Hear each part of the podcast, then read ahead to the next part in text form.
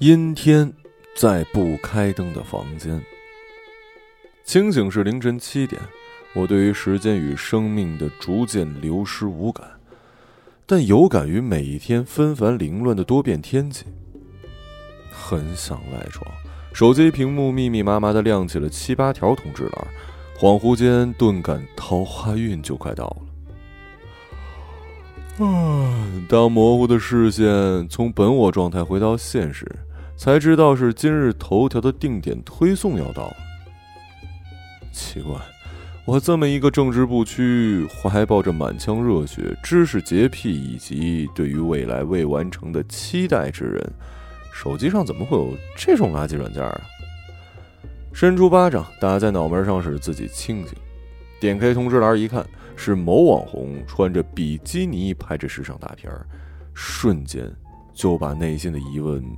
变成了设问，吊诡感消失了一大半。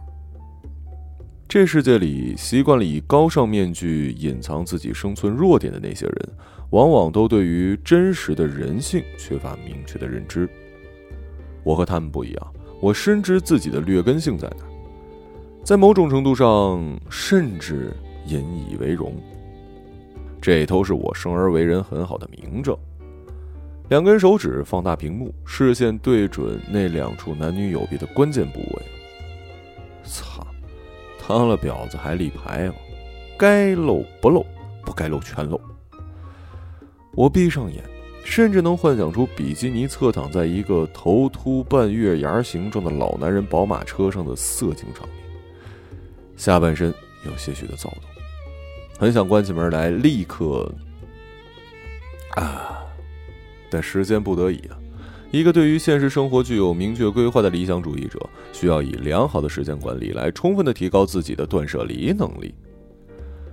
最终我还是迟到了，起因是那只得用胶条将通道，起因是那只得用胶带将管道通身缠住，才能零星挤出一些泡沫碎片的黑人牙膏。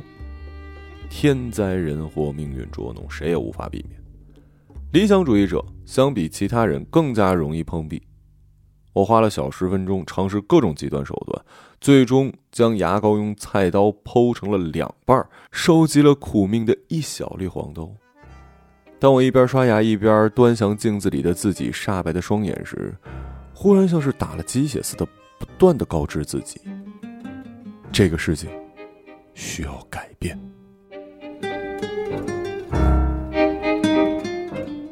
卫生间窗户下，蝇营狗苟、低头抬头的一张张脸，牙膏管大小的钢筋水泥与化工厂烟囱，日复一日糟糕的雾霾天气遮住了我洞察脚下这座城市的全貌。回想自己幸福到无知的童年光阴，所采用的观察这个世界的另一视角，再对比现在，我更加笃定这世界需要改变。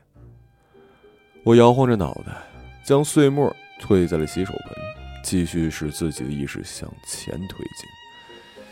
正如同我看过的那部经典意识流作品——普鲁斯特的《追忆似水年华》，他的用语繁琐，比例稍显幼稚。为了意识而意识，两页之后实在丧失了阅读兴趣。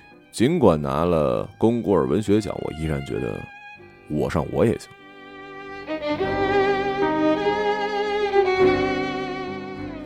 但直到我踏上了早高峰人挤人的地铁三号线，还是没能在改变世界这一想法的破折号后面加上适当的践行方式或者是前提动因。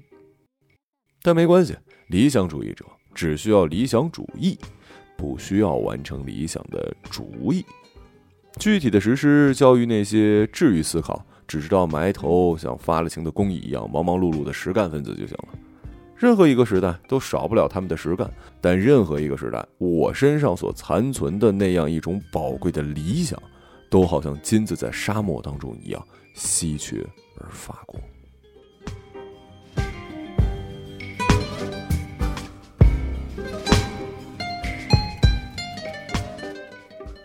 地铁门前站着一个穿着长度勉强抵大腿根部的超短裙女孩子。身后一男的卯足了劲儿，故意用他的下体往裙摆上靠。我操，这他妈什么世道啊！我握紧了拳头，暴露出强有力的青筋，本来想狠狠的教训一下这个无厘头的畜生，但一想到穿超短裙的女人也未必见得有多么自爱。不自爱的人不值得我宝贵而理想化的生命为他承担任何风险。白花花的大腿穿插着男人牛仔裤，时不时的遮挡，就好像是春天的蝴蝶在花丛里摆来摆去。在用一种立足于批判的眼光看待这一切的同时，我的下半身也不争气的开始有了新一轮的勃起。有些恼怒于今日的晚起。让我无法像往常的生存性那样的充分将自己整理成一个人的形状再出门。我一边忙着用挎包挡住自己突兀的裤裆，一边忙着打开手机上的社交平台，发出一句类似于杜甫的“安得广厦千万间”一般虔诚的呼唤与感慨。我极力的用键盘陈述着地铁上发生的一切，最后配上一句：“这他妈是什么事啊？”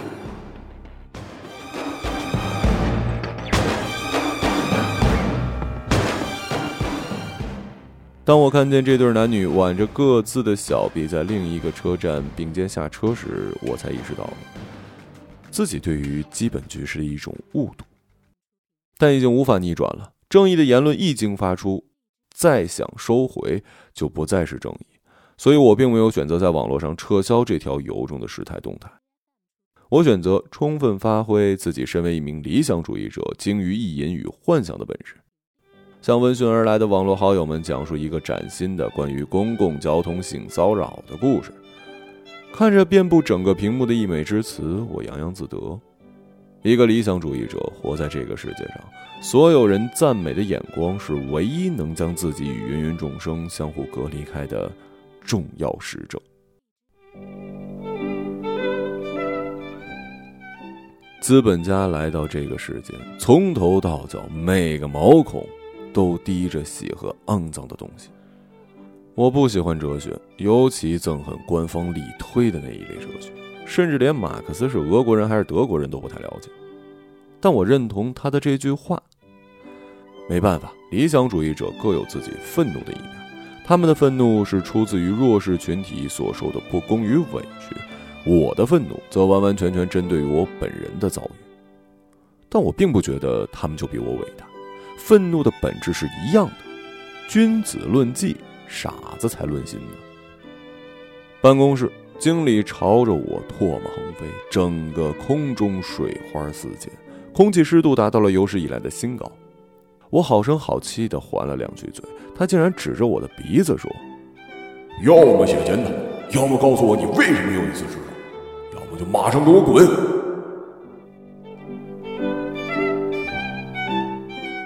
我再也不给他什么好脸色看，冲他发出一声怒喊：“不就是检讨吗？写就写！”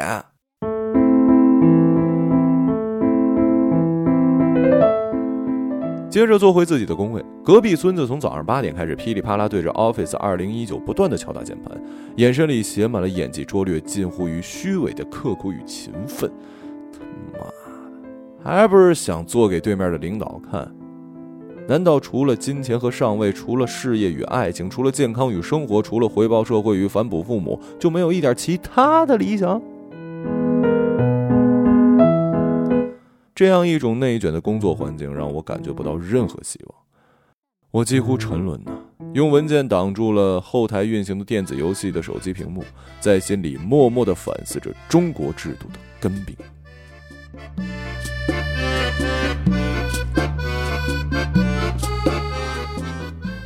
写完检讨，半写半抄，差不多快到午饭时间。摸鱼生活实质并不像我曾经想象的那么快乐，偶尔给人一种虚度了自己宝贵光阴的压力。但作为一名坚定不移的理想主义者，我甘愿独自背负这种无形的压力，以达到尽力表现出自己对于黑暗现实的一种反叛的目的。这种反叛在某种程度上来讲，无益且无力。但我始终深信不疑：如果这世界上每个人都跟我一样，拥有着近乎于信仰的一种理想，这个世界就会变得更加敞亮。午饭是我体察民生政治的时间点。身处在一个乱糟糟的时代里，纵使心有余而力不足，但是善良高贵的品质总需要合适的外部形态而依存。我总是在众人没有意义的应承与寒暄之中，优雅地点亮我黢黑一片的手机屏幕，顺便也点亮我与这个世界沟通的重要通道。这是我将自己有别于芸芸众生的一种特殊而讨巧的行为方式，并且在这件事上，我将自己聪慧的讨巧发挥到了极致。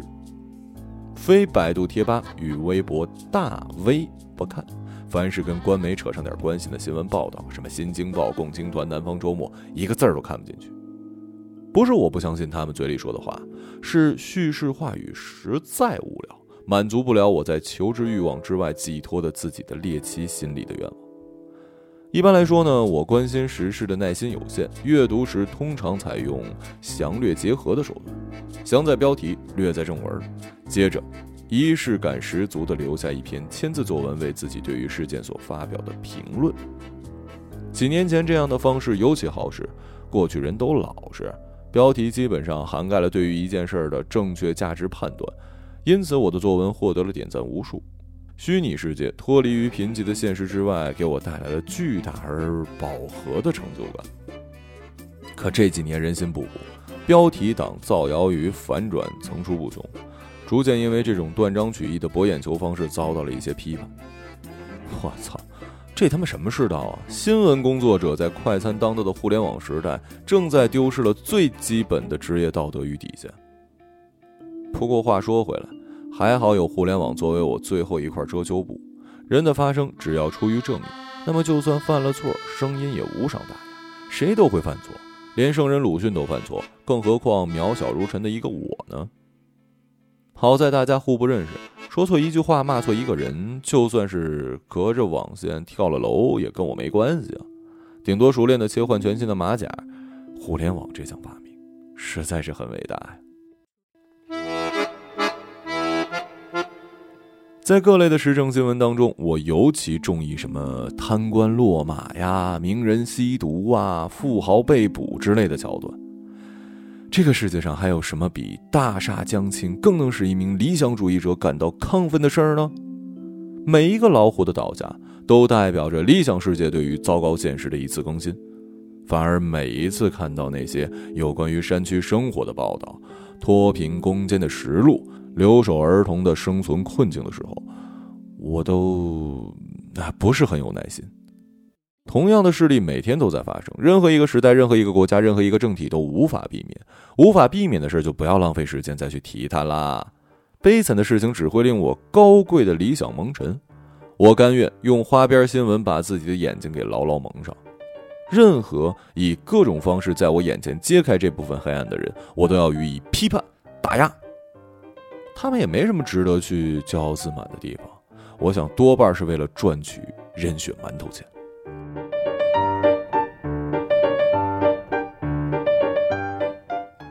我站在某站推送的视频里，看到一大学教授扯着嗓子的讲，呃，布迪厄的反思现象学，某一群体、地域甚至民族生活的不幸，都有其灵魂深处的根源的原因。在这样的哲学原理的激励下，我甚至开始鄙视他，鄙视贫穷，鄙视悲惨和野蛮，鄙视那个凌晨五点手推着庞然大物从我窗边划过，制造出噪音将我从睡梦中惊醒的所谓劳动人民。当然，至于说造成贫穷内部的这种根的原因究竟是什么？短短十分钟的科普视频无暇告诉我答案，我同样也无暇去寻找此问题的答案。理想主义光是提出批判与追问就已经很不容易了，说到改良与回答，正如我先前所说的，是我所憎恶的那些充满了功利性质的实干家才会去费精力去干的事儿。写字楼外更高的一层楼，墙体上张贴着一张最近的电影宣传海报。听说导演去年在美国申请了绿卡，疫情期间故作姿态捐了一百万，这他妈都什么世道啊！美国人都能在中国大陆拍片赚钱，我要是像他生活那样体面，我他妈至少捐一个亿。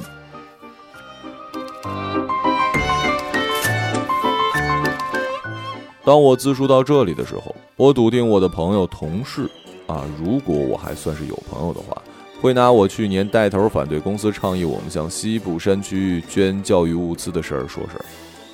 我得在这向大家表一句自证了，同样是我上文说到的关于根的问题。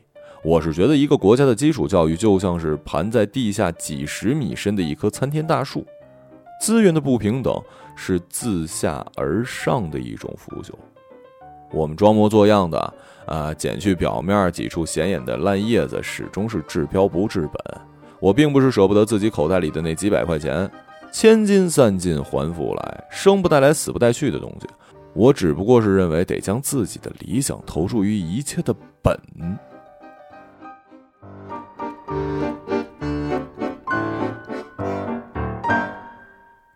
枯燥的一天总算拉下了他可怜巴巴的帷幕。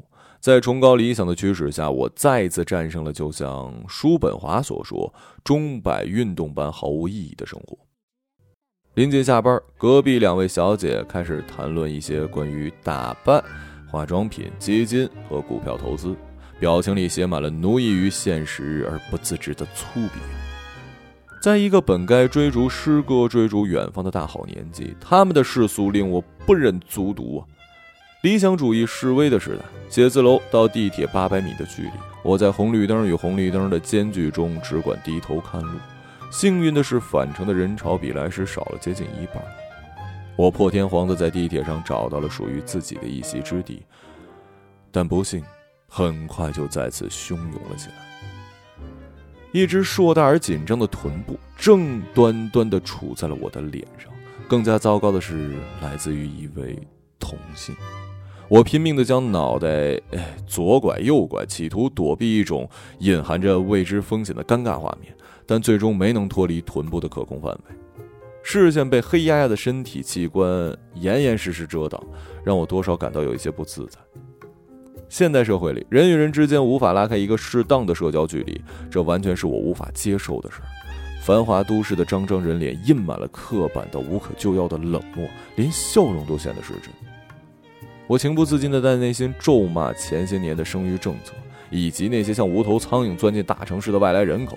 清道夫一样的生物入侵，让本地人的生存空间越来越窄。他妈的，这命运何以这样不公啊！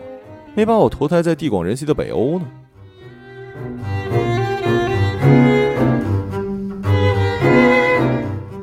一个老人进来，众人开始对我进行意味深长的俯瞰。我象征性的将屁股离开了坐垫十五公分，接着像子弹卡壳一样，以一种静止的姿态定格在车厢。试问，对于任何一位智力健全的成年人类？谁不能看清我在这一系列吊诡的行为举止中隐藏的那份深意？但老人看不清，他眼巴巴地与我四目相对，时间以半秒为单位的缓慢流逝。从他的眼神里，我只看到了一种可怜要紧的对于外部一切怜悯的渴求，以及所受到现代教育的匮乏。身旁坐那孙子比我还绝啊！以四十五度仰望天空的奇怪偏角，将脑袋枕在一团空气上睡觉。更奇怪的是，大家伙竟然以各自的沉默认可了他这种逃避让座的可耻方式。现代看客究竟还有没有一点多余的良心呢？雪崩的时候，没有一片雪花是无辜的。所以，如果我是那个正将视线全神贯注地投注在我身上的糟老头，我绝对要狠下心干这人一顿。我说到做到。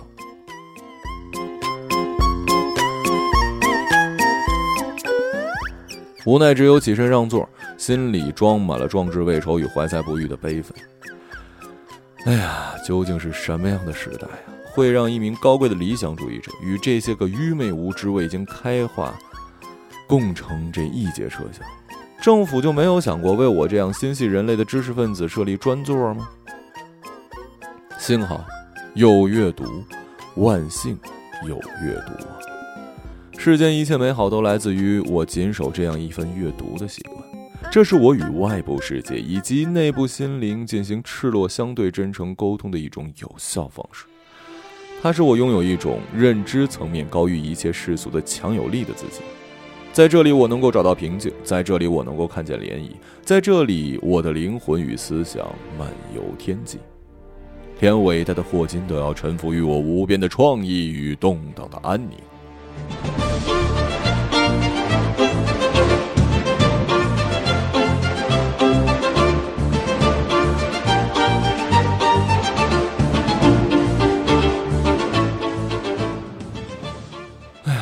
回到家来不及洗澡，我打开久违的阅读平台 App。不凑巧，没能等到我心仪的那几个作家的名字，仍然是那位文风造作、言之无物的恶心面孔。我知道自己甚至不用点进文章内容，光是看标题和署名，就可以提前预判自己阅读的立场跟喜恶了。而今天，很显然又是劳烦我惊动自己宝贵的右手拇指，进行新一轮指正与批评的时间。别觉得我的阅读方式过于快餐与肤浅。事实上，从上世纪接受美学就提出了期待视野在读者接受当中的重要作用。众所周知，我一直是德国姚斯的忠实信徒。如果他有幸在世，我想我们能成为很好的朋友。他会为我的理想所打动的。看了两行，有些矫情，夹带恶心。我上我也行，心中甚至有些不爽。这些道貌岸然的作家，难道就不觉得他们毫无意义的工作成果毁掉的是一项人类进程中庄严而伟大的事儿吗？甚至还看见了两三个错别字儿，我有些无法容忍了。小学生都知道写对每一个字儿是对文学创作的第一要素，这哥们儿明显水平还不如小学生呢。越来越多的错别字映入我的眼里，甚至还夹带着几处成语的错用与滥用。我逐渐气急攻心，一时间精神恍惚，忽然联想到隔着遥远的太平洋的那个日思夜想的叫做美利坚的民族，他们的畅销书排行榜上想想也不会存在这种文化垃圾吧？国民思想教育以艺术审美启蒙，始终是任重道远。归根到一个词上，还是理想。在作家的创作里，我看不见任何理想；在读者的阅读中，我看不见任何的理想。只剩下流媒体时代一场娱乐性的泛滥成灾的狂欢，我们就非得需要一次次的娱乐将自己的业余生活给填满吗？我想答案是否定的。我最大的愤怒来自于我对于作家稿费的揣度和意淫。想想一个毫无任何文采可言的人，就花半个小时写出这么一篇轻飘飘无意义的文章，不知道手里能拿到多少老鼠，也许能抵上我一个月辛辛苦苦的全部收入。嗯嗯，或者至少大半个月。想到这儿，我再也看不下去了，直到将阅读页面一翻到底，在评论栏里冲着自己的键盘泄气，留下几个愤怒的字眼以及势大力沉的感叹号：“什么他妈玩意儿，垃圾！”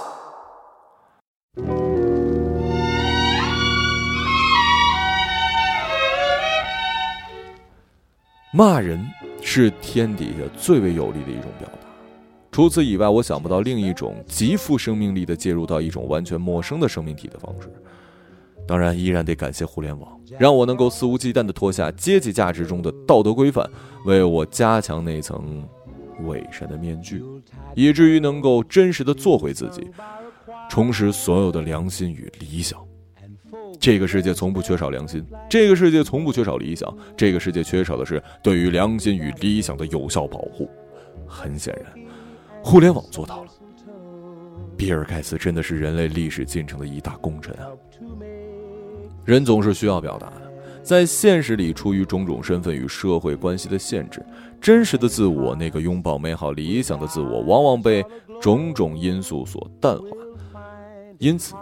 此刻的我完成了一天的夙愿，感到格外的轻松，很快就沉入了睡意。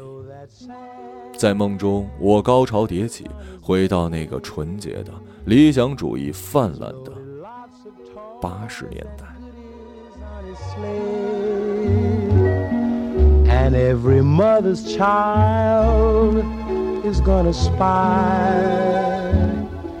to see if reindeers really know how to fly 一个朗读者马晓成 I'm offering this simple phrase to kids from 1 to 92 Although it's been said Many times, many ways, Merry Christmas to you.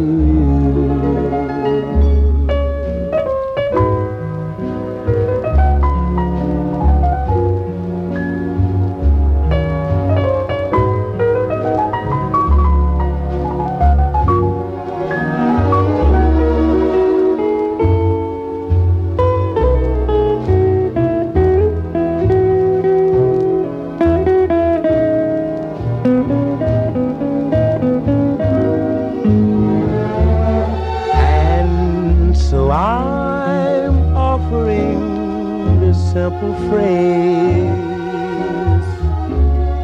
to kids from 1 to 92. Although it's been said many times, many ways, Merry Christmas to